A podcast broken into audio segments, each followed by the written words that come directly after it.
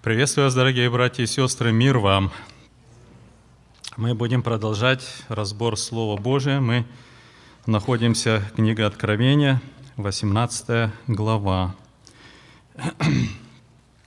Мы начали в прошлый раз эту главу, и сегодня продолжим. Давайте мы вначале опять прочитаем эту главу от начала до конца. Брат Михаил, прочитайте, пожалуйста, нам это место. И после этого я увидел иного ангела, сходящего с неба, и имеющего власть великую. Земля осветилась от славы его. И воскликнул он сильно, громким голосом говоря, «Пал, пал Вавилон, великая блудница, сделался жилищем бесов и пристанищем всякому нечистому духу, пристанищем всякой нечистой и отвратительной птицы, ибо яростным вином блудодеяния своего она напоила все народы. И цари земные любодействовали с нею, и купцы, и купцы земные разбогатели от великой роскоши ее. И услышал я иной голос неба, говорящий, «Выйди от нее, народ мой, чтобы не участвовать вам в грехах ее и не подвергнуться язвам ее» ибо грехи ее дошли до неба, и Бог воспомянул неправды ее. Воздайте ей так, как и она воздавала вам, и вдвое воздайте ей по делам ее. В чаше, в которой она приготовляла вам вино, приготовьте ей вдвое. Сколько славилась она и роскошествовала, столько воздайте ей мучений и горестей. Ибо она говорила, говорит в сердце своем, «Сижу царицею, я не вдова и не увижу горести». Зато в один час придут на нее казни, смерть и плач, и голод, и будет сожжена огнем, потому что силен Господь Бог, судящий ее. И восплачет и возрыдают о ней цари земные, блудодействовавшие и роскошествовавшие, и роскошествовавшие с нею, когда увидят дым от пожара ее, стоя издали от страха, мучения ее, и говоря, «Горе, горе тебе, великий город Вавилон, город крепкий, ибо в один час пришел суд твой. И купцы земные восплачут и возрыдают о ней, потому что товаров их никто уже не покупает. Товаров золотых и серебряных, и камней драгоценных, и жемчуга, и весона, и порфиры, и шелка, и багряницы, и всякого благовонного дерева, и всяких изделий из слоновой кости, и всяких изделий из дорогих деревьев, и из меди, из железа, и мрамора – и корицы, и фимиама, и мира, и ладана, и вина, и илея, и муки, и пшеницы, и скота, и овец, и коней, и колесниц, и тел, и душ человеческих. И плодов угодных для души твоей не стало у тебя, и все тучное и блистательное удалилось от тебя, ты уже не найдешь и это, и его. Торговавшие всем этим, обогатившиеся от нее, станут вдали от страха мучения ее, плача и рыдая – говоря, «Горе, горе тебе, великий город, одетый в весон, и парфиру и багряницы, украшенный золотом и камнями драгоценными и жемчугом, ибо в один час погибло такое богатство, и все кормчие, и все плывущие на кораблях, и все корабельщики, и все торгующие на море стали вдали, и, видя дым от пожара ее, возопили, говоря, «Какой город подобен городу великому?» И посыпали пеплом головы свои, и вопили, плача и рыдая, «Горе, горе тебе, город великий, драгоценностями которого обогатили все, имеющие корабли на море, ибо опустел в один час». Веселись об этом небо и святые апостолы, пророки, ибо совершил Бог суд ваш над ним. И один сильный ангел взял камень, подобно большому жернову, и поверх в море, говоря, с таким стремлением повержен будет Вавилон, великий город, и уже не будет его. И голоса играющих на гуслях и поющих, и играющих на свирелях, и трубящих трубами в тебе уже не слышно будет. Не будет уже в тебе никакого художника, никакого художества, и шума от жерновов не слышно уже будет в тебе. И свет светильника уже не появится в тебе, и голоса жениха и невесты не будет уже слышно в тебе, ибо купцы твои были вельможи земли, и волшебством твоим введены в заблуждение все народы, и в нем найдена кровь пророков и святых и всех убитых на земле. Хорошо, друзья. Мы с вами в прошлый раз рассмотрели первых три стиха. Э, Практически у нас один вопрос остался, мы как бы вернемся к нему. Ну, чтобы нам немножко как бы вспомнить, да, мы рассуждали о нескольких моментах. Первое, 17-18 глава – это одно и то же разорение или это два разных, да? Почему мы об этом говорим? Потому что немало есть толкований, которые преподносят это как два разных что-то, да? Но в реальности, когда мы смотрим вместе 17-18 главу, то говорится об одном событии. Это в реальности это одно событие, поэтому мы должны здесь и понимать, и потому то, что мы видим, конец 17 главы, когда нам говорится, что вот эта жена, это и есть великий город, царствующий над всеми а, царями, то вот 18 просто дается нам описание физического уничтожения этого города, как оно произойдет. Потом мы с вами тоже немножко говорили о том, что вот э, нам предоставлена вот эта картина, да, довольно-таки очень э, сильная, вот с начала 18 главы, когда мы видим сообщение вот этого ангела, который, по сути дела, сводится только к одному, да, что пал, пал этот Вавилон – и потом перед нами предстает вот этот процветающий, и как вот здесь он говорится, великий, а потом э, дальше мы видим, что он, он назван город крепкий э, в 10 э, стихе, да? Великий, крепкий город. И практически нам показано, что, во-первых, он находится в зените или на высоте своего величества на момент его падения – а, не в прошлом когда-то или еще что-то, а непосредственно, когда это все произойдет. Второе, нам показано, что это действительно будет а, мировой центр, как политической, экономической, также и в какой-то мере, вот то, что как у нас здесь названо как блудница, и многие как бы толкуют, что это какая-то мировая религия, но больше, когда читаешь, что здесь похоже не на какую-то знаете, как говорят, или католицизм опять охватит весь мир, или хрислам, или еще что-то, да, а больше как раз-таки показано, что это будет своего рода какая-то определенная идеология, да, та, которая просто захватит весь мир. И мы с вами уже сталкивались с этим, да, тогда, когда вот коммунизм как идеология, оно как религия. Но на самом деле многие смотрят на это как что-то такое, да. Нацизм, который был вот э, в, в Германии. И то, что вот происходит сейчас, практически захватывая весь мир, то, что мы называем э, демократия, капитализм, свобода, человек в контроле, и практически все это возводит вот то, что очень, как бы, знаете, так ярко описывается одним таким словом гуманизм, тогда, когда человек становится э, наверху всего. Да? То есть вот это, вот это все как раз-таки то, что происходит. Да? И здесь вот мы как раз видим, что в результате суда Божия, э, который обрушится на этот город, он станет в буквальном смысле, как здесь говорится, жилищем бесов. И тоже мы смотрели, интересно, что в некоторых переводах да, говорится о Э, вот следующее, пристанищем всякому нечистому духу, да, то здесь говорится как местом заключения нечистых духов, да, и пристание нечисти, отвратительной птицы.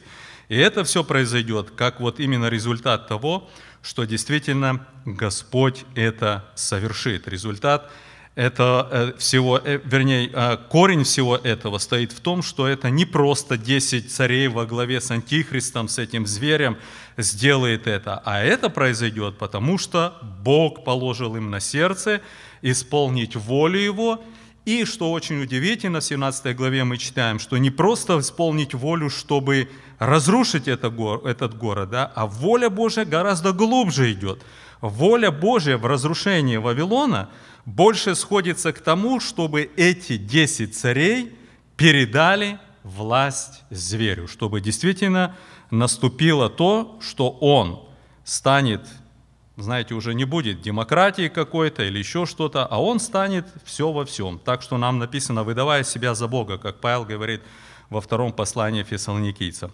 То есть вот эта картина, которую мы с вами видели, о которой мы с вами говорим, Еще тоже очень интересно, а, что, а, что же действительно, вот мы время от времени ворачиваемся к этому, да, что же это действительно за город?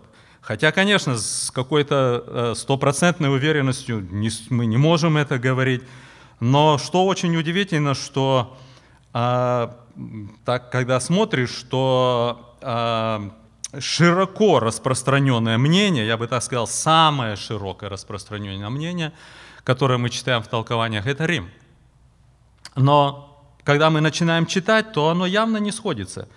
Почему говорят Рим? Мы говорили об этом, потому что он на семи холмах, но здесь говорится другое. Во-первых, здесь не о холмах говорится, а десяти, а десять гор, вернее, семь, семь гор, и, а не какие-то холмы. И потом сразу же нам в 17 главе э, говорится, что семь гор – это семь царств, это семь царей, это не, это не какой-то рельеф местности или еще что-то, да, то есть нам прямо конкретно дается описание. Второе, что э, это то, что мы видим, что э, мы видим корабельчики, которые с моря смотрят на этот город величественный, как он сгорает, да, но мы прекрасно понимаем, что Рим находится от океана очень далеко, на поезде порядка час-полтора ехать.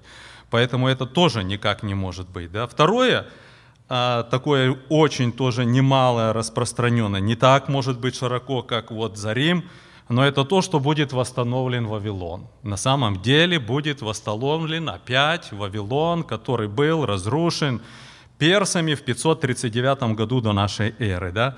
Но опять-таки, друзья, знаете, я вот хотел, э, в прошлый раз мы так немножко вскользь это посмотрели, но я хотел все-таки прочитать пару мест, чтобы мы тоже имели конкретное представление об этом. Смотрите, а разрушение Вавилона за много лет, то есть еще даже до пленения израильского народа. Мы знаем, что Вавилон во главе с Навуходоносором пришли и захватили из, э, полностью территорию Израиля и взяли в плен э, иудеев.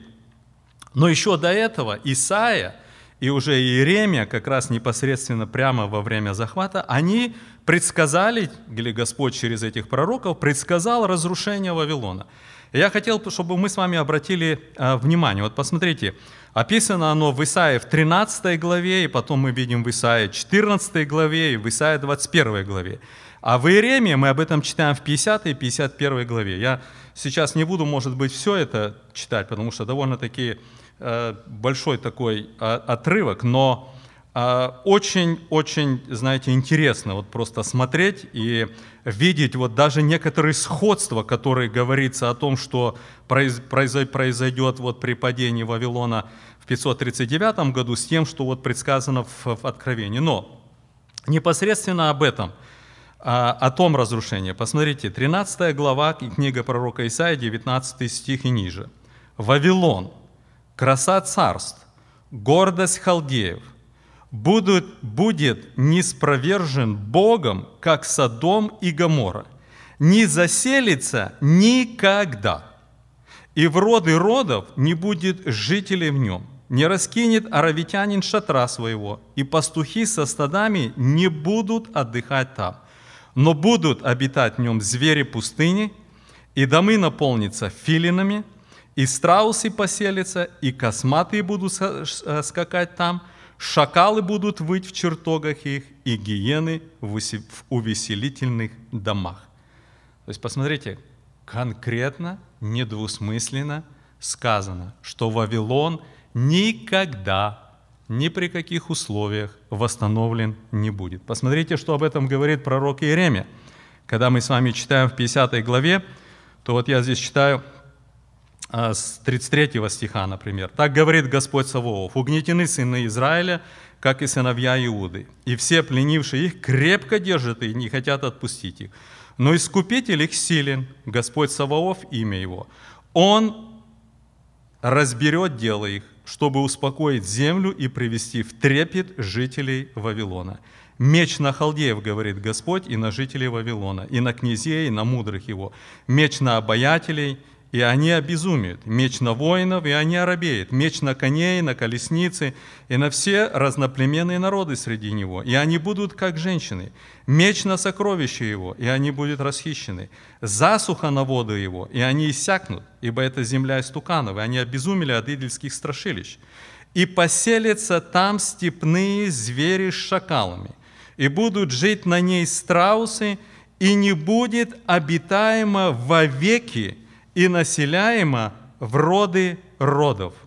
Как не спровержены Богом Содом и Гоморра и соседние города, их говорит Господь, так и тут ни один человек не будет жить, и Сын Человеческий не будет останавливаться. Ну и потом дальше говорится, что идет народ севера, это говорится о персах и медянах, и что они произведут. То есть, посмотрите, очень ясно и недвусмысленно сказано о том, что Вавилон никогда восстановлен не будет. Поэтому вот эти тоже толкования, знаете, ну, ну как их соединить даже с тем, что говорит Писание? Поэтому перед нами невольно стоит тоже, да, как мы уже говорили, такой вопрос, а что же это может быть? Но со стопроцентной уверенностью, конечно, мы не можем это говорить, мы не знаем, когда это произойдет, хотя мы все понимаем, что это все очень близко. Но если говорить об этом с точки зрения того, что существует сегодня, если говорить о том, что мы видим на данный момент, если бы это происходило где-то вот в наше время, то мы уже говорили об этом, да, что очень и очень сильно похоже на то, что это действительно на вот Нью-Йорк. Да. Почему?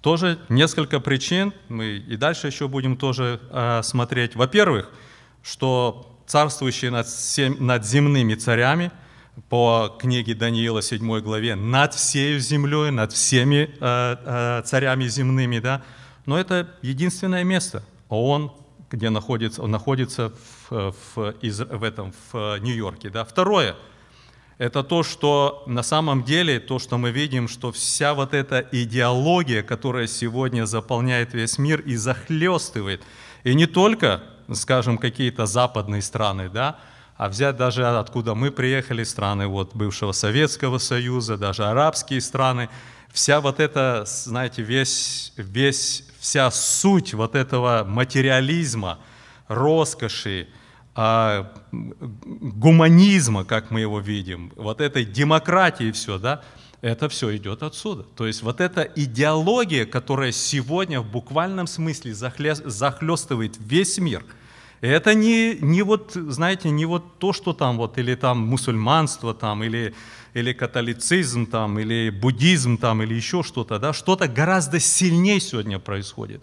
То, которое действительно просто, ну, знаете, в буквальном смысле, если так вот, как вот посмотреть, да, что действие какое-то, вот действие этого города на народы такое, что люди, которые ну, не, не прилепляется к Богу, они действительно, знаете, вот это действие можно сравнить как с наркотиками, да, которые делают людей обезумевших от всего этого, да, больше надо, и вот втягивается во все это, да, то есть реально вот это то, что мы видим, и откуда это? Это отсюда. И, и последнее то, что мы видим как, а, а, вернее, не последнее, а предпоследнее, а, то, что мы видим, что экономическая сторона – это, этого вот, э, города как торговый центр, то понятно, сегодня тоже мы прекрасно понимаем, на сегодняшний момент это только Нью-Йорк, другого подобного города нету. Ну и последний момент это то, что действительно он стоит прямо на водах. Да, то есть с любой стороны, а, как уже здесь говорится, что корабельчики будут стоять и вопить, и, и пеплом посыпать головы, и, и так дальше. То есть когда смотришь на все это, ну, очень похоже, да. С другой стороны, ну, конкретного названия нету. Хорошо было, когда писал Исаия или Иеремия, они прямо называли город своим именем, да, прямо говорили, откуда придут, захватят. Прямо говорится о том, что как это произойдет, что во время пира, да, что опьянеют э, э, вельможи, цари, прямо говорится о том, что иссякнет э, вода в, в реке, да, то есть, ну, все как бы так описано, да. Здесь, конечно, такого подробного описания нету, но дается очень-очень много информации для того, чтобы нам видеть, да, и по мере того, как будет все это приближаться, или это Нью-Йорк, или какой-то другой город станет к этому времени в этом же положении, что это станет действительно мировым центром со всех сторон, как идеологический, как политический, как э, финансовый, как торговый центр, да, то есть мы это будем тоже понимать и видим. Но именно вот это, это в самом зените, не то, что какое-то медленное распадание происходит, но происходит непосредственно э, вот это разрушение тогда, когда самый, кажется, рассвет, самый верх.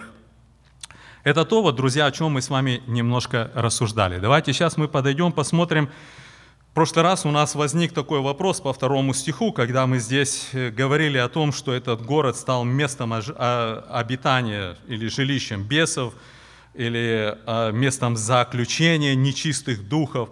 И потом здесь говорится пристанищем всякой нечистой и отвратительной птицы. Ну, брат Влад задал этот вопрос, э, имеем ли мы что-то подобное, и почему именно говорится, когда такие страшные вот описания, такое страшное место, и приводятся птицы, а не чистые птицы. Но я не знаю, пожалуйста, брат Влад, может быть, если ты задал вопрос, и у тебя было время порассуждать какие-то у тебя по этому поводу мысли? Мое понимание, что просто сопоставляя это с Ветхим Заветом и с тем, как сравнивались те города, которые подлежали уничтожению, или место, которое подлежало какому-то уничтожению, то определение присутствия вот духов, а, получается, пустоты, птиц, которые обычно являлись нечистыми для израильского народа, это свидетельствует о том, что это место будет необитаемо людьми. Людьми конкретно имеется в виду э, на тот момент на Ветхий Завет, как израильского народа. Суть вот такого сравнения сходится к тому, что это просто говорится о том, что это место станет необитаемым. И как всегда, понятно это в истории и израильского народа, и других царств, когда мы читаем историю, всегда, как бы, когда говорят о проклятии какого-то места, говорят о том, что там никогда никто не будет жить. И даже в свое время, в недалекой истории, и в нашем Советском Союзе там, или истории царей – всегда, когда какие-то захваты были определенного места, они устраивали что? Они посыпали все солью, чтобы там ничего не росло, и чтобы это место стало проклятым, и чтобы оно ну, как было на память всем людям о том, что оно проклято. И я как-то свожусь к тому, что тут не идет конкретное описание того, именно почему именно птица или почему именно там духи, к примеру, а именно определение того, что это место станет а, не, э, не населенным людьми. Людьми именно конкретно теми, которые достойны какого-то обращения. Возможно, там будут какие-то люди, которые не а, как бы отвержены обществом или как-то они сами по себе. Ну вот такое мое понимание. Поэтому я как-то не мог определить для себя, почему именно птицы, почему не какие-то другие там а, животные или присмыкающиеся акцентируются именно в этом сравнении. Угу. Ну хорошо, да, я думаю, что, скорее всего, это, на, на этом мы остановимся. Действительно, э, подобного какого-то такого описания мы не имеем, хотя вот брат Влад правильно сказал, что когда мы уже вот прочитали 13 главу Исаии, где говорится о уничтожении первого Вавилона, то опять-таки приводятся филины и страусы, да? что когда мы смотрим 11 главу Левитам, где нам дается конкретное определение нечистых вот, животных и птиц, то вот особенно левитам с 13-14 глава дается перечисление, то именно эти птицы употреблены там тоже, да, там орел, орел, ибис, там другие, и филины, и страусы, там конкретно пере, перечислены, да. Почему именно они, вот, может быть, как-то особенное, что-то такое не, не, нечистое, как, например, говорится тоже э, шакалы, да, там э, будут тоже, ну, тоже что-то такое, как бы особенное какое-то, грязное такое будут выть, какой-то наводящий ужас или еще что-то. А о том, что не будет населено это место, я бы хотел даже больше того сказать, чем Влад. Посмотрите, когда мы смотрим уже следующую главу, 19, когда мы видим, вот опять я услышал громкий голос, как бы многочисленного народа, да, и вот э, э, и, и говорится, что истинный праведный суды Божии, да, потому что Он осудил ту великую любодейцу, которая растлила землю любодейством своим и взыскал кровь рабов своих от руки ее. И вторично сказали «Аллилуйя». И посмотрите дальше. «И дым ее восходил во веки веков». То есть что-то произойдет, что там будет, знаете, дым будет подниматься оттуда. То есть будет какое-то тотальное уничтожение, разорение огнем и на, настолько, что, как вот здесь говорится, дым будет восходить и восходить и восходить. Писание говорит во веки веков. То есть да, о населении или о заселении опять, то там даже и речи быть не может. И что удивительно, друзья, тоже когда посмотришь, сравнивая вот а, первый Вавилон, или вернее это второй, да, первый Вавилон это Немрод, который построил, да, но вот интересно тоже взять и тот Вавилон, и этот, и этот Вавилон, практически, ну, не населены больше, да. И вот Писание предупреждает об этом. Вот когда поднимается что-то такое, вот знаете, в глазах человеческих оно ну, настолько величественное, настолько сильное, настолько непоколебимое, да, мощное такое, гордость человеческая, какая-то, знаете, ну, до, до достижения разума человеческого, да, и все туда смотрят как на что-то такое, знаете, ну, привлекательное такое, или как это назвать, да, все. Но мы видим как раз-таки это и есть самое, что не есть мерзость перед Богом. Вот эта гордость человеческая, да, которая практически не нуждается в Боге, абсолютно, да, то есть вот такое роскошество, довольство, а, знаете, такое, оно все приводит непосредственно к вот этому. И тогда другого нету выхода. Мы видим, что полное уничтожение. Как там было, как первый Вавилон, как второй Вавилон – и вот третий, мы понимаем, что это практически не город под названием Вавилон, это именно вот само название, это больше, конечно, как сравнение с предыдущим, чтобы дать нам вот понять, да. Но вот какой-то город опять будет в таком же положении и постигнет его та же самая участь, если не хуже. Да, пожалуйста, брат Влад. Тут как бы рассуждая опять о городе, как-то я все-таки не могу в себе как-то сравнить это конкретно с Нью-Йорком. Почему? Потому что тот же Дубай для меня, например, выглядит более ярко, чем Нью-Йорк. Почему? Потому что местный, получается, ихний принц там, получается, он грозится всем, что Дубай это будет следующая финансовая, как говорится, машина, и все будут там, и он предлагает всем, и за последние 30 лет они выстроили из пустыни, из ничего буквально, город, который никогда в жизни не поверит, что он может так существовать. Самое высокое здание, самый большой мол, э, получается, все, что они могут придумать, и другие могут придумать, они себе позволяют. Роскоши у них, я не знаю, как в Нью-Йорке, например, роскошь, например, но в сути того, как они э, маркетируют себя – у них роскоши там намного больше, и они вложили намного всего. Но к чему я это все говорю? То, что я бы не хотел сильно фокусироваться на Нью-Йорк. Возможно, Нью-Йорк, возможно, Дубай, но все-таки а, суть того, что Дубай тоже может быть, определяется тем, что это часть а, Эмиратов, а Эмираты — это семь стран — а семь стран это как-то близко подходит к этим семи рогам и властителям.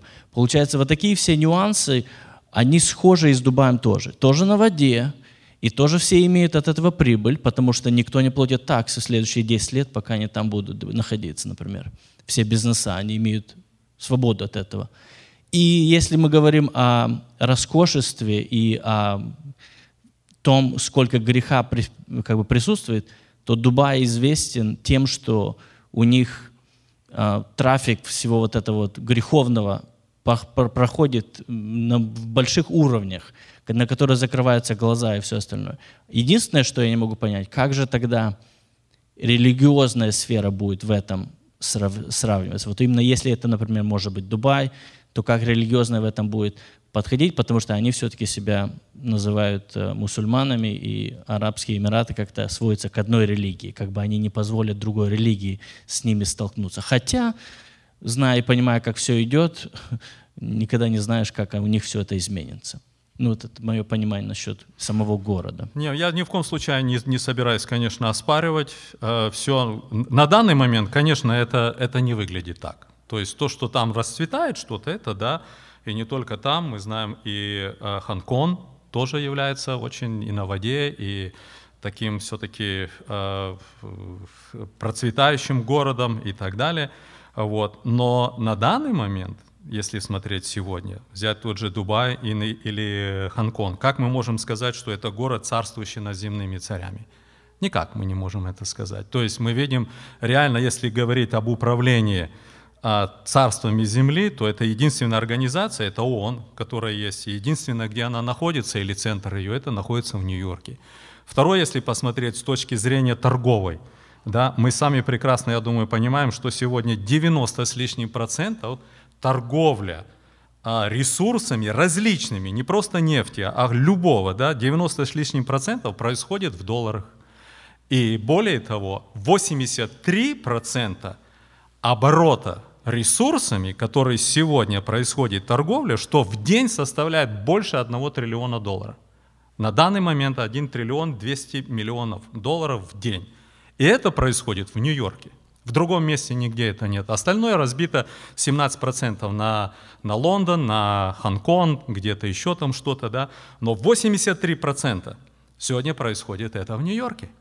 И последнее, что мы сегодня видим, если уже говорить об идеологии, не о какой-то религии, я думаю, что невозможно говорить о том, чтобы э, э, мусульманство стало мировой религией. Точно так же, как и христианство.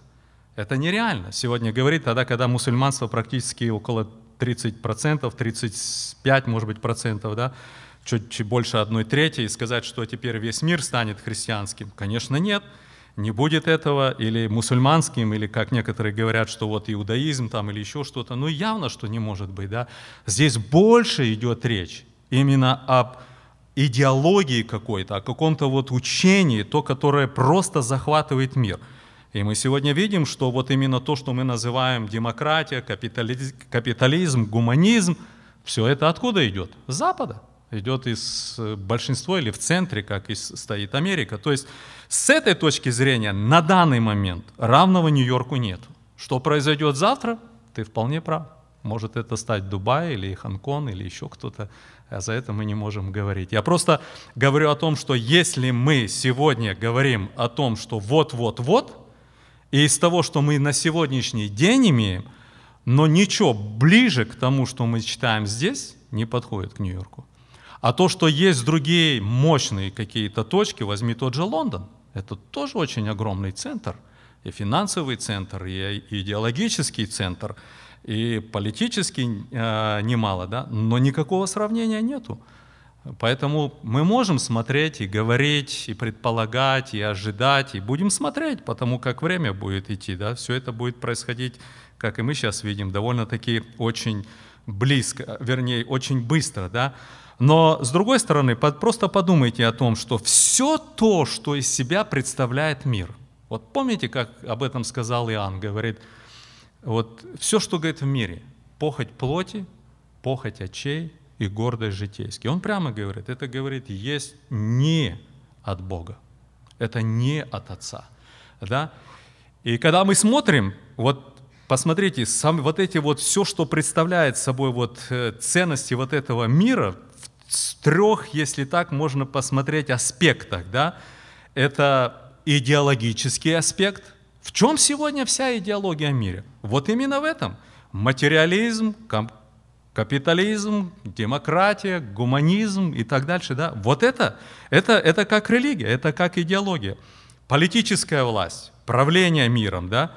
опять-таки тоже, да, и коммерция, бизнес, коммерция, торговля, все это. Это и есть образ мира сегодня. Вот смотрите, и помните в первом послании к Коринфянам, апостол Павел говорит в 7 главе, 31 стихе, что, говорит, проходит, говорит, ибо, говорит, мир проходит и образ его.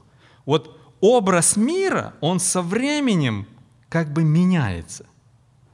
Понимаете, сама суть остается, но образ его, как бы, он говорит, проходит, как бы а, меняется. То то, что сегодня представляется образ мира, в самом своем, так будем говорить, ну, цвете, в, своем, в своей красоте и все. Вот именно суть вот эта вся, это то, что вот мы сегодня видим. И помните, как, а, а, как сам Господь сказал в 15 главе Иоанна, да, когда он с учениками на последней вечере сидел, то он прямо сказал с 18 стиха, что говорит, мир, говорит, меня ненавидит, и вас, говорит, будет ненавидеть. То есть все вот это само, оно направлено против Бога, против верующих, хотя, может быть, не выражено в такой форме, что прямо гонения какие-то конкретные, еще что, да, есть, или в наше время. Но сама суть – это вот эта гордость, эгоизм, алчность, роскошь, все это идет полный разрез с учением Иисуса Христа, где речь идет о сострадании, о жертвенности, о любви к ближнему, о заботе друг о друге, о том, чтобы почитать другого выше себя и все. То есть все идет в полный, в полный разрез с тем, что из себя представляет вот именно а, божественное, то, что духовное из себя представляет. Поэтому мы об этом и говорим, что то, что мы здесь видим, это конкретное, конкретное прямое противление Богу, но в очень такой удивительной форме, которая как наркотик просто одурманивает людей, да, и весь мир захватывается именно в это. Хорошо, какие у нас еще есть мысли? Пойдем, пойдем дальше. Хорошо, давайте мы э, прочитаем с 4 стиха. Дальше, да? «И услышал я иной голос неба, говорящий, «Выйди от нее, народ мой, чтобы не участвовать вам в грехах ее и не подвергнуться язвам ее, ибо грехи ее дошли до неба, и Бог воспомянул неправды ее. Воздайте ей так, как и она воздала вам, и вдвое воздайте ей по делам ее. В чаше, в которой она приготовляла вам вино, приготовьте ей вдвое – Сколько славилась она и роскошествовала, столько воздайте ей мучений и горестей. Ибо она говорит в сердце своем, сижу царицею, я не вдова и не увижу горести. Ну вот до вот этого места, давайте вот с 4 по 7 стих. Во-первых, друзья, давайте так.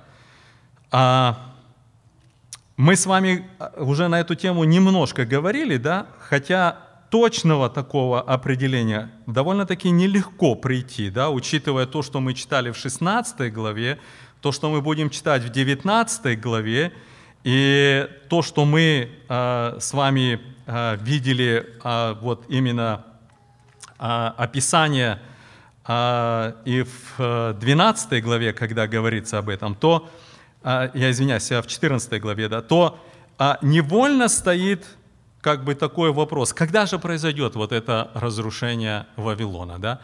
И э, где-то немножко трудно определить. Понимаем, что это здесь 17-18 глава, она не в хронологическом порядке поставлена, а как, как бы добавочная информация, чтобы раскрыть то, о чем мы с вами читали, вот 16 глава, когда нам говорится о семи язвах этих. Да? Но Вопрос стоит в том, что либо это происходит в середине, а, то, что мы называем вот семилетнее а, проявление Антихриста, и нам Писание показывает, что именно в середине три с половиной года он сядет в храме, выдавая себя за Бога и так далее. Да? То есть и где-то оно совпадает с тем, что мы читаем, что вот больше уже этот город не нужен, и так дальше, да, его э, сам этот зверь против него, разорит и так дальше. И почему? Потому что больше демократии уже не надо. Ему цари основные передадут власть, и он будет теперь уже ну, э, как мировым правителем. Или же это ближе к концу. Да? Почему мы об этом говорим? А, но, во-первых, так, когда бы это ни было, или в середине, или в конце, мы понимаем, что это не в начале, не до того, как мы на, называем вот это вот э, последняя седмица по книге пророки Даниила, да, 9 глава. То есть это не в начале. Это либо где-то в середине, либо дальше туда уже, где-то к концу. Но и почему это важно? Посмотрите. Мы читаем, «Услышал я иной голос неба». Это уже чей голос? Если первый голос мы видели, я увидел иного ангела, и земля осветилась, и он воскликнул сильно, говоря, пал Вавилон. Это ангел, мы говорили об этом, да? Здесь мы видим, услышал я иной голос. Это чей голос? Это голос Божий. Это уже не ангел говорит, да? И как мы знаем, что это голос Божий? Он говорит, народ мой, да? Никакой ангел не может сказать о Божьем народе – это мой народ. Народ его – это тот, который принадлежит только Господу. То есть мы ясно понимаем, что это Он. Но тоже очень важный, друзья, э, вопрос. Да, когда часто говорят о взятии церкви и пытаются найти какие-то аргументы, все вот эти места просто пропускают. Посмотрите, нам говорится, «Выйди от нее, народ мой», чтобы вам не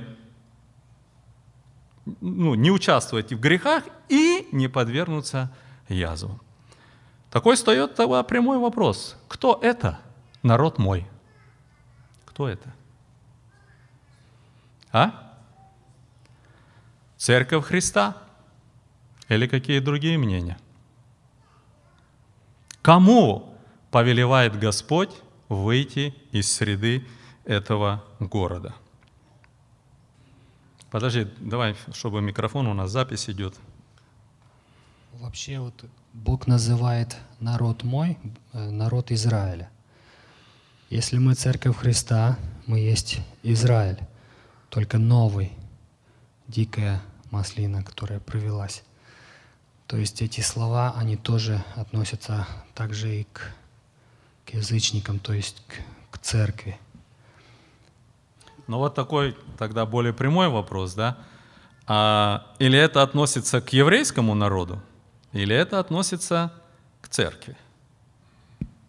На этот момент мы знаем, что еврейский народ будет, да, хотя когда читаешь книгу пророка Исаия, то как бы выглядит так, что израильский народ будет собран в подавляющем большинстве, да?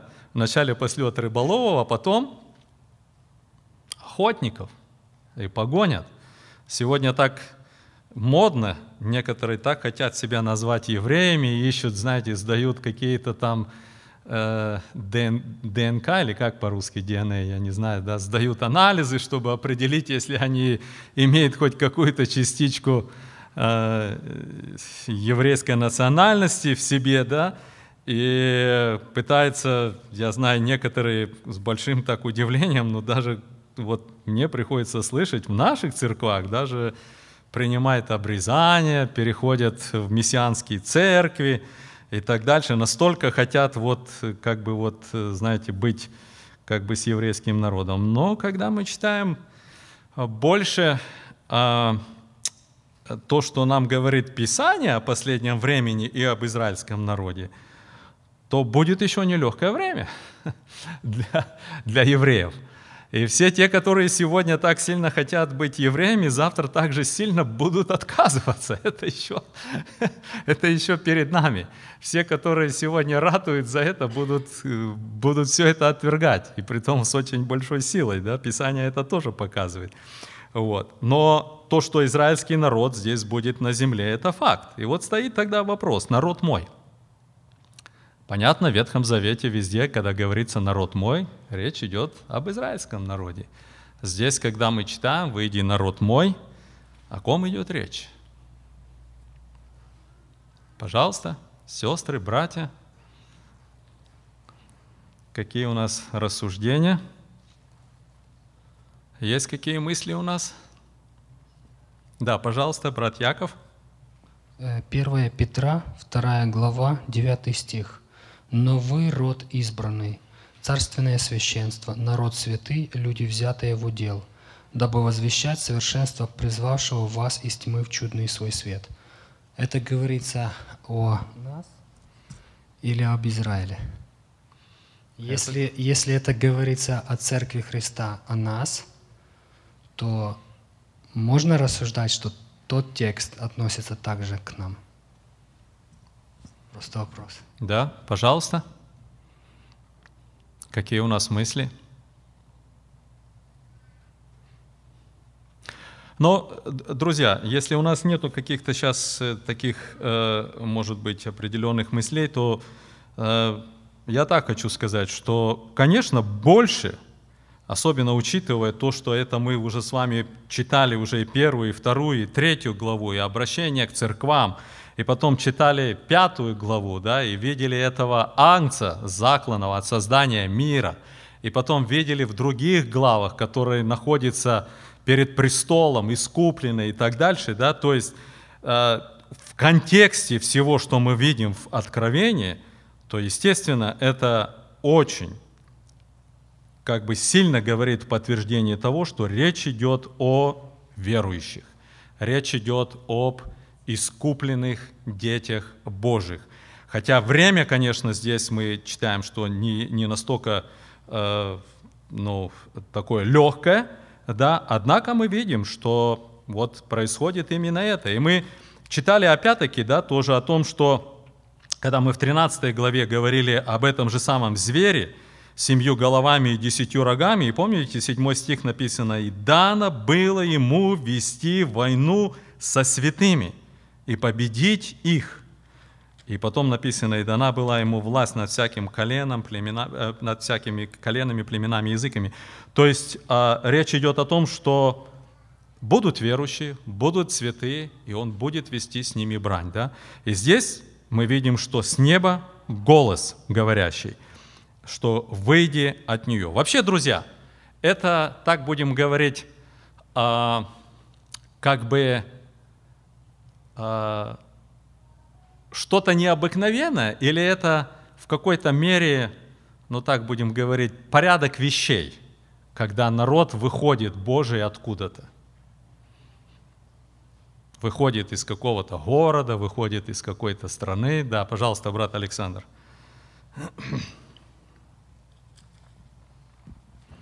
Ну, судя по тому, что город достаточно знаменитый и тем, чем он славится, я думаю, что ближе всего, как мне видно, здесь а, он будет иметь большой успех в торговле. И мне также пришло на память, что и Иов был неплохим хозяином и имел а, и слуг, и много скота, и всего. То есть у него был успех в его деле, во всем, что он не делал. И в семье, и в хозяйстве, и поля, и скот, все он имел в большом количестве. И я думаю, что как бы это будут христиане, которые будут иметь успех в своей работе, которые будут благословены Богом. Я думаю, на то время, что их бизнес может будет как-то пересекаться именно в том, что они чем-то будут торговать, куда-то что-то отправлять, что-то принимать или, может быть, что-то другое. И этот выход, он похож, как будто бы ангелы пришли за Лотом в то время, когда он жил в Содоме и Гоморе. Угу. я думаю, что ближе где-то оно мне так видится. Хорошо, хорошо. Посмотрите, друзья, в целом, да, наше положение в мире, помните, как Христос молился в первосвященнической молитве о своих учениках и о последователях о нас? Помните, да, 17 глава Иоанна, 15 стих. Помним, что Христос говорит Отцу? «Не молю, чтобы ты взял их из мира, но чтобы в мире сохранил их от зла, то есть от действия, от воздействия на них вот этого, да. Или помните, Господь как говорит, не бойся, малое стадо, да. Вот, говорит, я посылаю вас, как овец среди волков. То есть, или помните, как тоже Господь, когда мы еще читаем Нагорную проповедь, Он говорит, вы соль земли, да, а соль, она везде, да, или вы свет миру и так дальше. То есть мы конкретно видим, что как замысел Божий в целом для церкви это находиться в мире, да? То есть Господь не просит или не молит Отца, чтобы церковь стала какой-то, ну, знаете, что-то такое, как монашество какое-то, да, отшельничество или еще что-то, да, мы должны здесь быть, мы должны быть среди этого мира, мы должны светить этому миру и так далее. То есть то, что мы здесь видим, да, это не норма вещей, это что-то чрезвычайно необыкновенное. Чрезвычайно необыкновенное, что здесь происходит, да? Пожалуйста, брат Виталий. У меня вот вопрос, я не совсем могу понять. Тут говорится о физическом выходе из города, или, как мы говорили, что если это финансовый центр, может быть выход из того, что является блуд. То есть э, это фин... многие же стремятся работать где-то в финансовой сфере, там туда-сюда. Может быть, оттуда надо выходить. То есть как вариант. Тут как бы не совсем ясно именно географический выход или выход от блудодеяния вот от этого. То есть не замораться вот этим как бы делом. Вопрос. Ну вот это хороший вопрос. Посмотрите, друзья, о чем вообще говорится, когда верующим, да, выйти из нее? Или сугубо о физическом выходе из этого города, либо о том, чтобы никаким образом не иметь какого-то соучастия с тем, что происходит там. Пожалуйста. Пожалуйста, дайте э, Виктору Андреевичу микрофон.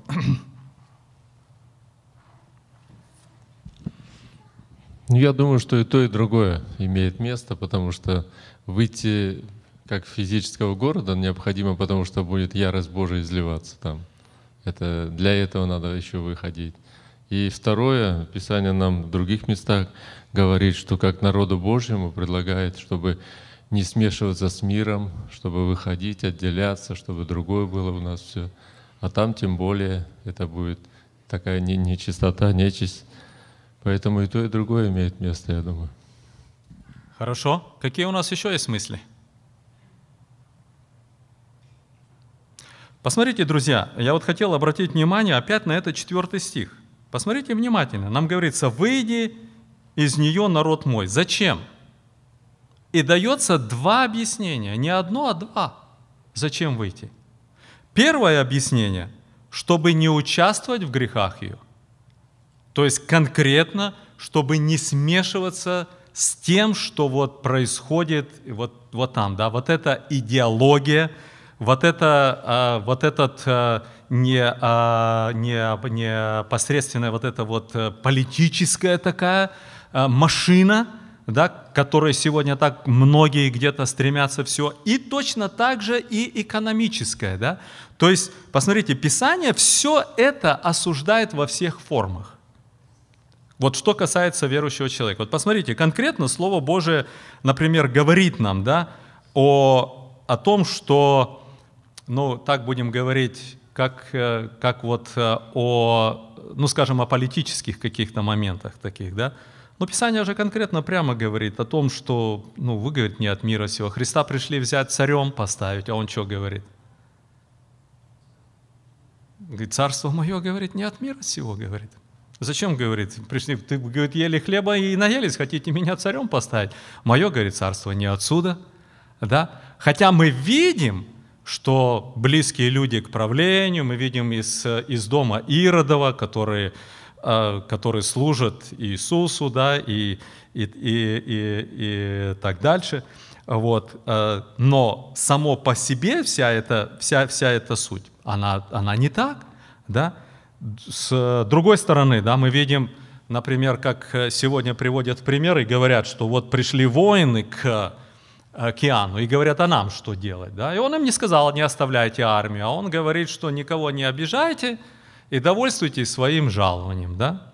Как бы. Но, во-первых, давайте так прямо скажем, это еще Ветхий Завет, это еще не а, учение Иисуса Христа, Иоанн Креститель – это и крещение Иоаннова, это до того, что мы с вами понимаем как Новый Завет. А второе, мы с вами прекрасно видим о том, что уже Иисус Христос да, учит о полном ненасилии, да, о, о том, чтобы не было противления злу в физической форме какой-то. Да. То есть мы видим, что это, что, это, что это нету. То, что происходит в плане того, что захватывает и верующие, да, вот эти вот, все вот это вот, знаете, обогащение, вещизм. А, Писание об этом предупреждает конкретно, да. Это не значит, что а, у кого-то должно быть много, чтобы попасть под эту категорию. Сам факт, что люди просто, просто прилеплены к этому, да, и вот вот этот вот бизнес, э, деньги побольше, дома, машины, обстановка и так дальше, и так дальше, и так дальше, да, вот это вот как, как захватывает просто людей. Писание это осуждает и говорит конкретно, что это идолослужение. Да, то есть в любой форме, которую мы смотрим, то, что предлагается вот в этом городе, то это конкретно идет в разрез. Поэтому, когда говорится «выйди из нее, чтобы не участвовать в грехах ее», ну, конечно, конечно, однозначно, что это не просто физически только, да, а именно то, чтобы не быть вот в этом, не, не купиться на это, да, или на вот эту идеологию, да. Сегодня сколько среди верующих э, происходит э, споров о о, о демократии, о выборах. Э, люди прилипают просто к телевизору, смотрят, да, э, погружены вот, вот в это все. Да? Зачем вообще? Что это такое? Кому, кому какое вот из верующих, так будем говорить, дело в этом, да? Но мы видим, что все это как, как своего рода какая-то идеология, просто захватывает людей. И нам говорится, отстань от всего этого, отойди, да? Но вторая часть, посмотрите, чтобы не участвовать и не подвергнуться язвам ее. Язвы где будут и уничтожение где? Конкретное место. Конкретное место. И нам говорится, что выйди из нее, чтобы не участвовать в то, что с ней произойдет. То есть вот я больше согласен с тем, что вот говорит и Виктор Андреевич. Хотя больше, конечно, я так вижу ударение, это на физическое.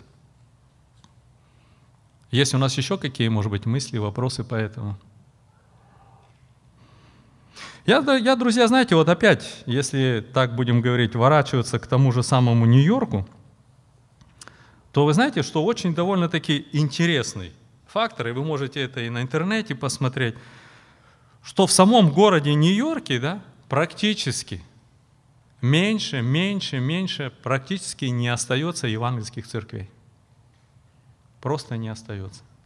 И подумайте, другой тоже факт, да, сколько даже вот взять наше братство, да, взять Нью-Йорк. Ведь столько много русского населения. Кто что говорит, но все говорят больше миллиона. Да? Кто говорит, там, правда, я слышал 500 тысяч, все это. Ну, огромное количество русского населения. И сколько бьются. Я знаю, там и в Совете церквей ездит, пытается там как-то поддержать, небольшая точка есть. И от нашего братства годами уже сколько ездят, и евангелизации проводят, и так дальше, да. И что? Даже если кто и кается, принимает крещение, следующее мы слышим что? Переехали. И нету. И опять нету. Почему?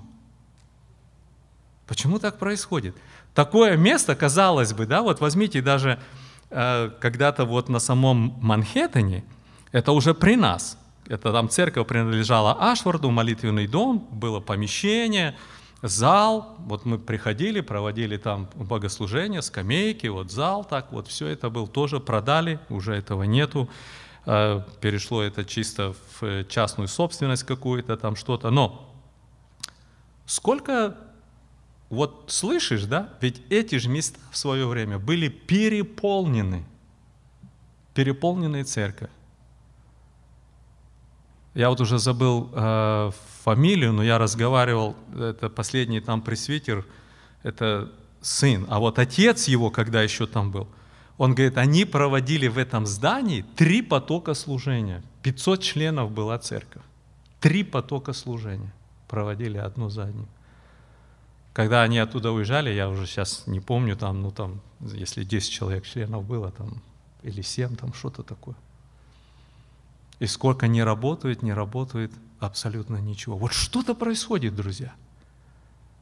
Что-то происходит, да. Но вот мы видим, что э, будет конкретный какой-то вот такой еще, как вот э, движение, да, чтобы действительно выйти.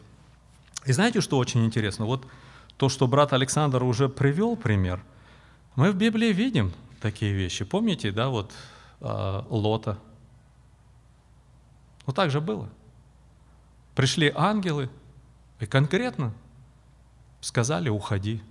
И даже он мешкался или что, взяли за руки, хотя он-то там был практически-то один, да? Взяли за руки и вывели. То есть мы видим это. Потом посмотрите, друзья, тоже очень интересное места, когда мы читаем, вот опять-таки, э, гляньте книга пророка Иеремии. Мы уже говорили об истреблении того Вавилона, который персы уничтожили. Но посмотрите, что мы читаем. Иеремия, 50 глава, 8 стих. «Бегите из среды Вавилона и уходите из халдейской земли, и будьте как козлы впереди стада овец». Конкретно, прямо говорится об этом. Или посмотрите в следующей главе, в 51 главе, то же самое, посмотрите, Господь говорит здесь, мы читаем 45, а, даже 44 стиха. «И посещу вилла Вавилоне, и исторгну из уст его проглоченное им, и народы не будут более стекаться к нему, даже и стены вавилонские падут. Выходи из среды его, народ мой». Прям та же фраза стоит.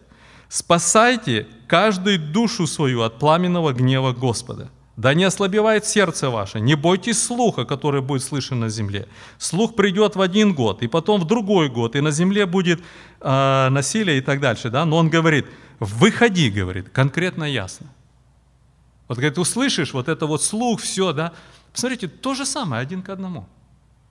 Говорит именно Господь, ясно и прямо, да, то есть выходите. А то, что вот мы говорили об этом, да, Писание, ну, много нам говорит о том, чтобы не участвовать. Вот э, посмотрите, например, помните, э, даже апостол Павел, когда мы читаем послание к Ефесянам, то он говорит в пятой главе, 11 стих, да, «И не участвуйте в бесплодных делах тьмы». Не участвовать в этом. То есть и то, и другое. Но Конкретно о выходе, да, нам говорится об этом. Пожалуйста, какие еще у нас, да, брат Влад? В сравнении с а, Ветхозаветним Вавилоном, там было обращение «выйдите, потому что будет гнев Господень». Это понятно, что будет разорение, Господь не хочет поразить своих, которые находятся в том городе. Если мы читаем в этом стихе о том, что Бог обращается к народу, говорит, выйди из нее, народ мой, и дальше было бы, например, если написано просто, чтобы не подвергнуться язвам ее, это еще как-то тоже символизировало того, что Господь пытается сохранить свой народ. Но вот все-таки вот суть того, чтобы не участвовать вам в грехах ее. Как это можно понимать? Это не участвовать на тот момент, когда Господь начнет что-то делать, или не участвовать в грехах, потому что они уже находятся в этом участии. И вот получается то, что было уже сказано до этого, как бы вот что написано в Новом Завете, чтобы не участвовать. Но по идее мы все ежедневно участвуем в каком-то грехе. Будь то грех там, не так подумал, не то сказал, не то сделал. Это, мы все в каком-то участии находимся.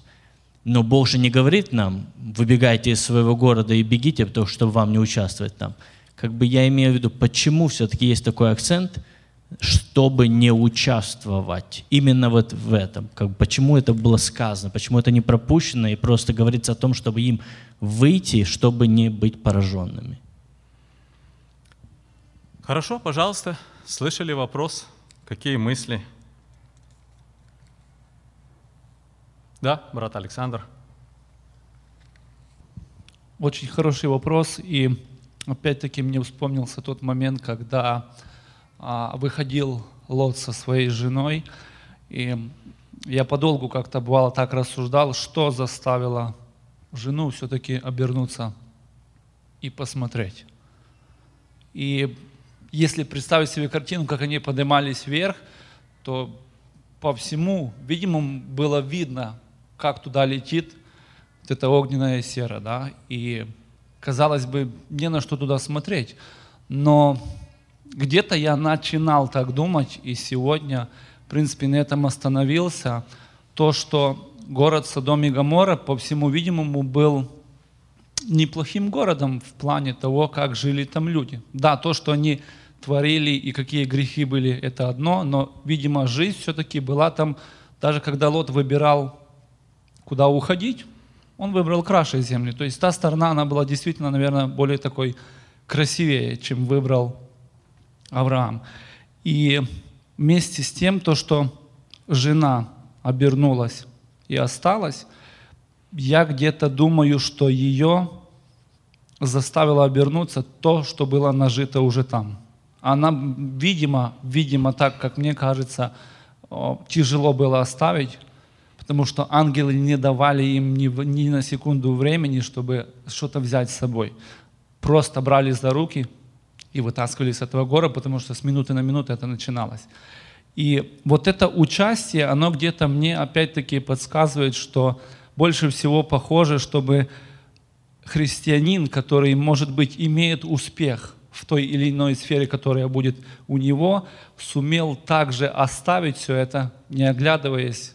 То, то есть имел ты успех, бизнес, имел хороший прибыль, оставь все это. Выйди, выйди так, чтобы ты сердцем не скучал за тем, что у тебя уже было нажито за годы. Вот как я понимаю. Ну, конечно, друзья, это правильно. Да, и мы видим, с одной стороны, мы видим немало примеров в Ветхом Завете, богатых людей, того же самого Авраама. Мы видим, да, что настолько было велико богатство, мы видим, что 380 с чем, да, людей, которые родились в его доме слугами, только рабами, да, а, которые на войну пошли против Содома и а, Гамора. Мы видим Давида, который из пастушка потом 100 тонн отдает пожертвование золота только на строение храма, даже больше, чем 100-120 тонн, да. Смотришь на это, да, мы видим это. Мы видим Иова, который был богаче всех сынов Востока. Да? Но интересно, каждый раз, когда эти же самые люди оказывались в каком-то положении, когда, казалось, теряли все, да, мы видим, что никакой привязанности нету. Бог дал, Бог взял. Мы в Ветхом Завете видим, мы видим Э, казначей города Каринфа. В его доме проходит богослужение. Да? Читаешь немножко историю, это далеко не бедные люди, которые были э, казначеями крупнейших городов и так дальше, да, или, как мы уже говорили, э, из, из дома Иродова, э, э, правитель дома Иродова, и так дальше. Да? То есть мы в Новом Завете тоже находим довольно такие а, очень интересные такие где-то личности. Или тот же самый послание Филимону. Да, это что, был бедный человек? Рабы у него были, беглый раб был, да, а, имущество, дом, церковь у него там проходит в его доме и, и так дальше. Совсем не бедный человек.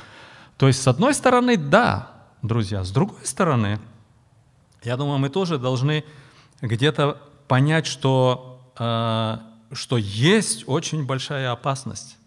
Есть очень большая опасность, когда люди, верующие, впадают в эту сеть. Большая опасность есть. И просто подвержены, да. Смотришь, другой вроде и много имеет, но не привязан к этому. Другой, может быть, и не так много, но настолько погружен в эту, или в политику, или или, или в бизнес, да, или еще что-то, да, что он э, в реальности смотришь на людей, вот я так вот часто себе так вот сколько думаю, ну вот где вот это определение? Вот смотришь, да, у люди, которые погружаются вот что-то в это, да, для них духовная сфера становится далекой. То есть служение Господу, вовлечение в жизнь вот, людей, окружающих и так дальше, все, все это уходит, да, все переходит на я, для меня и так дальше, и так дальше, и так дальше, да. Другие смотришь наоборот. Смотришь, он и ничего не имеет, и последнее отдаст, или много имеет, и, и, и, и все раздаст, и служит, и, и, и, и для него первое и первостепенное – это Господь, служение, церковь, народ и так дальше все. Да? То есть где вот это вот происходит. Да? Здесь речь не идет именно о том, что много или мало, а речь идет о том, что именно в сердце у человека, да, и как к этому относится. И я вот хотел тоже, вот мы говорим об этом, сейчас одну минутку, Влад, посмотрите, я два места хотел прочитать. Первое, это вот 1 Коринфянам 5 глава. Вот здесь нам как бы показано, да, как бы вот две вот а, стороны. И посмотрите, он здесь пишет, он говорит, «Я писал вам в послании не сообщаться с блудниками». А потом говорит, впрочем, не вообще с блудниками мира сего, или лихаимцами, хищниками, идолослужителями, иначе надлежало бы вам выйти из мира сего. Но я писал вам не сообщаться с тем, кто, называясь братом, остается блудником, или лихаимцем, или идолослужителем, или злоречивым, да, зло говорит, или пьяницей, или хищником. С такими не есть вместе. Посмотрите, что он говорит. Он говорит, я не говорю вам выйти из мира – там все, и блудники, и лихаимцы, и, э, и идолослужители, и, и так дальше. Они все такие. Он говорит, я не говорю вам, выйти. Вы, говорит, с ними общаетесь, вы живите и так дальше. Но посмотрите, вторая сторона. Второе послание Коринфянам, шестая глава.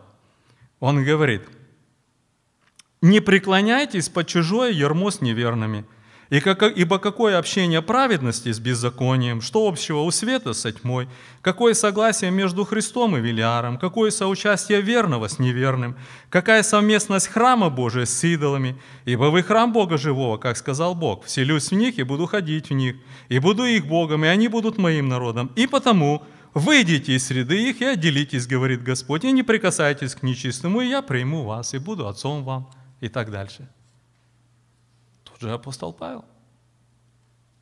Но посмотрите, он проводит вот эту конкретную, ясную линию. Да? Он говорит, помните, опять же, когда мы читаем первое послание Коринфянам о седьмой главе, посмотрите, он говорит удивительную вещь. Он говорит, время уже коротко, э, с 29 стиха. Так что имеющие жен должны быть как не имеющие, плачущие как не плачущие, рыдая и радующийся, как не радующий, покупающий, как не приобретающий, и пользующийся миром сим, как не пользующийся, ибо проходит образ мира сего. Конкретно и прямо говорит. Он говорит, жениться надо? Надо. Приобретать надо? Надо. Пользоваться миром? Надо. Ты сел на машину, получаешь зарплату, заправляешься, там еще покупаешь что-то. Но это же все, это же все мир. Пользуйся, пользуйся. Ну как? Как? Абсолютно. Так, как будто бы вообще это не тебе. Если тебе больше дано, ну так же легко и отдай. Меньше дано, но не тянись из шкуры вон, чтобы из зависти вот работать и ничего не видеть, и все, чтобы вот... Он говорит, зачем? Говорит, вот ваше какое отношение – и вот это он показывает, он говорит, не становитесь под одно ермо. Другими словами, не, не связывайтесь как одно, не будьте как одно, не сливайтесь, не делайте. Да? Вот это конкретно. Пожалуйста, брат Лан. Просто то, что было уже упомянуто, то, что я как-то больше смотрю на это определение тем, чтобы не обладало. Мы как-то свойственны сравнивать тех тех, которые не участвовали в грехах, как бы это те, которые имеют возможности большие, у кого там большие средства, большие движения. Но в реальности, если так посмотреть, я в жизни не встречал людей, а, как бы, которые имеют достаток больше, чем те, которые не имеют достаток, но всю жизнь мечтают разбогатеть на следующий день, выиграть лотереи и сделаться миллиардерами. Да? Я в своей жизни встречал больше таких людей, которые ничего не имеют, но держатся за любой доллар и все, что с этим связано а тех, которые, как говорится, имеют большие средства и, как говорится, привязаны к этому, я с ними меньше встречался. Почему-то я свойственно думать, что определение именно э, чего-то, что обладает человеком, связано не с количеством, а с его желанием. Получается, мое понимание, что когда люди находятся рядом с теми, которые желают многого, в какой-то мере они начинают быть под, под влиятельными тем же эмоциями, пониманием, которые вокруг них. Поэтому мы читаем в Священном Писании, чтобы мы избегали каких встреч, каких групп мы избегали, куда должна ступать нога наша. Мы, все говорит о том, что есть все-таки влияние от тех, которые находятся вокруг тебя. Как бы ты ни говорил о себе или не чувствовал о себе – и суть того, что просто сводить это к э, достаткам, к большим влияниям, когда ты чего-то добился, или в карьере, или там в каком-то э, знатности какой-то, все это часто является проверкой Божией. И в основном люди это проваливают. как бы добился чего-то, и вот Бог тебе дал такую возможность. Человек и провалил этот экзамен, и остался, как говорится, в таком провальном состоянии. Но все опять идет к одному. Это то, как человек чувствует себя в сердце. Если он поглощен вон тем новым велосипедом, который он приобрел, и он его, как говорится, сдувает пылинки с него, или он поглощен своей новой яхтой с вертолетом, которая у него там припаркована где-то на его приватной там, на, острове каком-то. Это все сводится к одному, что обладает мною. Написано, что все мне позволительно, но не все полезно, и ничто не должно обладать мною. Но когда мы ставим себя в общение, в группу людей, где они преобладают этим, хочешь не хочешь, вольно-невольно, через некоторое время начинаешь также ты, как говорится, под, быть под влиятельным тому, что вокруг тебя. Это очень часто видно не, то, не к тому сказать, что прямо другие церкви там плохие, но я имею в виду, что во многих церквях, когда видишь, начинается какое-то вот такое гонка э, достижений, хочешь не хочешь, это начинает влиять на очень многих именно в церквях. И это начинается, начинается, перерастает в огромные, огромные проблемы. И я все-таки вот именно в этом стихе хочу сказать, что это не столько объемы, сколько состояние сердца. Хорошо, да, пожалуйста, брат Виталий, потом брат Михаил. Ну, я не соглашусь с Ладом. Э, почему? Я понимаю, что евангельская истина, она такая, что важно сердце. Э, но здесь это, во-первых, откровение, тут много того, что необычного. Да? Выйди. Нас Евангелие нигде не призывает выходить, находиться в мире, быть христианином. Я хотел бы обратить внимание Немножко на, треть, ближе микрофон. на третий стих. «И цари земные любодействовали с нею, и купцы земные разбогатели от великой роскоши ее». Вот. Тут прямое указание именно на богатство, которое получил от каких-то вещей, которые здесь называются блудом. Вот угу. так вот. Хорошо, да? Пожалуйста, брат Михаил.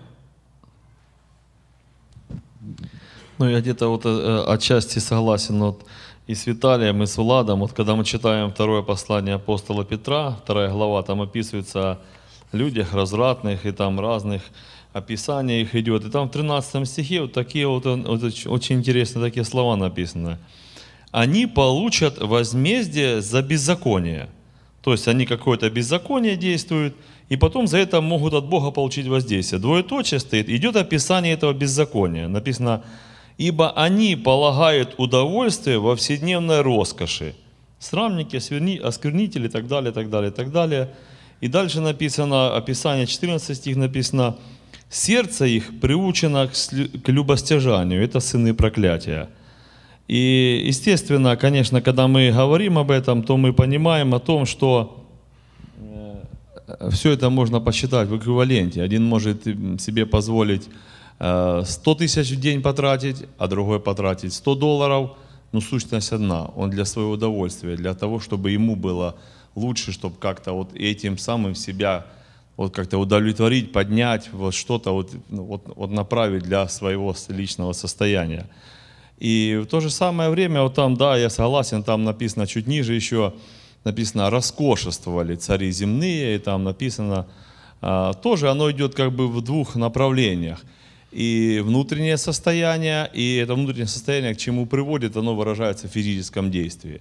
И поэтому это Бог явно осуждает и об этом говорит явно, прямо открыто, что оно будет очень большим грехом, препятствием для народа Божьего. Гораздо Э, лучше позаботиться об этом заранее, потому что Господь еще подсказывает, значит, какое-то дает время для милости или время, чтобы исправление для народа своего. Хорошо, да, пожалуйста, брат Яков. А, еще хочу возвратиться а, к жене Лота. Э, когда ангелы ее вывели, она уже не находилась там, в городе, но она погибла – Вопрос, почему? Почему она погибла? Просто что она посмотрела? Лот вышел, он, может быть, видел эти сверкания, э, как сера падала и как дым поднимался. Я думаю, что он это скажем так, где-то так вот видел, все равно оно где-то отражалось. Но жена погибла. Почему? Потому что ее сердце было там. Э, написано, где сердце ваше, там и сокровище ваше. Где сокровище, там и Там, сердце. где сокровище, там и сердце ваше. То есть получается, что Бог говорит, выйди. Э, Я для себя вот так вот э, анализ такой делаю. Что ты желаешь? Ты желаешь иметь вот это. Не в количестве идет речь. Просто желание иметь вот это вот благо, которое временное, которое в конечном итоге оно просто сгорит. Посмотри на себя, что ты сегодня хочешь. Я тебе предлагаю что-то лучшее, которое вечное. Выйди, возьми то, что я тебе предлагаю. Я так понимаю. Да, брат э, Даниил, пожалуйста. Ну, как бы тоже вопрос, а почему тогда, если, ну, как бы говорим о городе, там люди, у них какая-то привязанность, и им надо выйти откуда-то. А если я, например, не живу в том городе, ну, например, да, и также работаю, у меня какой-то бизнес и все такое, то, по идее, значит, на меня это не распространяется, что я, ну, как бы не участвую в ее делах в этом городе. Ну, то есть, как охота было бы, ну, как бы разобраться более-менее. Потому что, ну, все равно же мы живем, э, ну, например, скажем, не в самом том же Нью-Йорке, да, если как бы о нем говорить то получается здесь вообще ко мне не идет никакой речи, что у меня тут, ну как бы Бог говорит к тем, выйдите там, ну именно что-то они там делают такое, участвуют в чем-то. Но я так понимаю, не просто же человек там живет в том городе, ну и допустим, как бы я себя сравниваю, делаю там кабинеты какие-то, да, то есть моя работа, мой маленький бизнес. То есть меня это касается, что я, я просто работаю. Или речь идет о каком-то ну, серьезном участии, или как бы охота было понять, в чем, почему надо выйти, что они там такое делают, что им надо выйти. Ну хорошо, друзья, вообще-то наше время уже истекает. Вы знаете, я, давайте мы немножко как бы подведем итог и э, на этом закончим. Посмотрите, я хотел прочитать вот удивительный псалом, 111 псалом, он приводится цитатой апостолом Павлом во втором послании Коринфянам, 8 главе. Но я прочитаю весь псалом. «Блажен муж, боящийся Господа, крепко любящий заповеди Его. Сильно будет на земле семя Его, род правых благословится. Обилие и богатство в доме Его, и правда Его пребывает вовек». Посмотрите, говорит о богатстве, об обилии. Посмотрите, во тьме восходит свет правым. То есть тьма, вроде где-то где и тьма постигает все, да? Благ он и милосерд и праведен. Добрый человек милует и взаймы дает. Он даст твердость словам своим на суде. Он вовек не поколеблется. В вечной памяти будет праведник. Не убоится худой молвы. Сердце его твердо, уповая на Господа. Утверждено сердце его. Он не убоится, когда посмотрит на врагов своих. А теперь смотрите 9 стих. Он расточил, раздал нищим, правда его пребывает вовек, рок его вознесется во славе. Нечестивый увидит это и будет досадовать, заскрыжечит зубами своими и истает. Желание нечестивых погибнет.